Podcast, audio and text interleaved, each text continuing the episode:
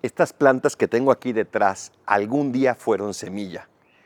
¿Qué tuvo que suceder para que se convirtieran en plantas que incluso dieran flores? Esa semilla tuvo que morir. Seguramente la semilla dijo, no, por favor, yo no quiero morir, yo quiero seguir siendo lo que soy. Pero lo que es la semilla es precisamente el inicio de una hermosa planta. Tú y yo somos esas semillas que vienen a sembrarse en la tierra de este mundo, pero tenemos que morir para poder dar fruto. Tenemos que dejar nuestros esquemas, nuestras razones, nuestras seguridades y darle entrada al verdadero esquema que nunca cambia, a la verdadera seguridad que siempre va a estar ahí, que es la de Dios nuestro Señor.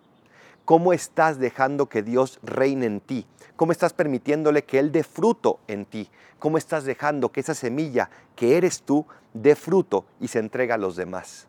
Permite que Dios sea el que actúe a través de ti. Soy el Padre Adolfo. Recen por mí, yo rezo por ustedes. Bendiciones.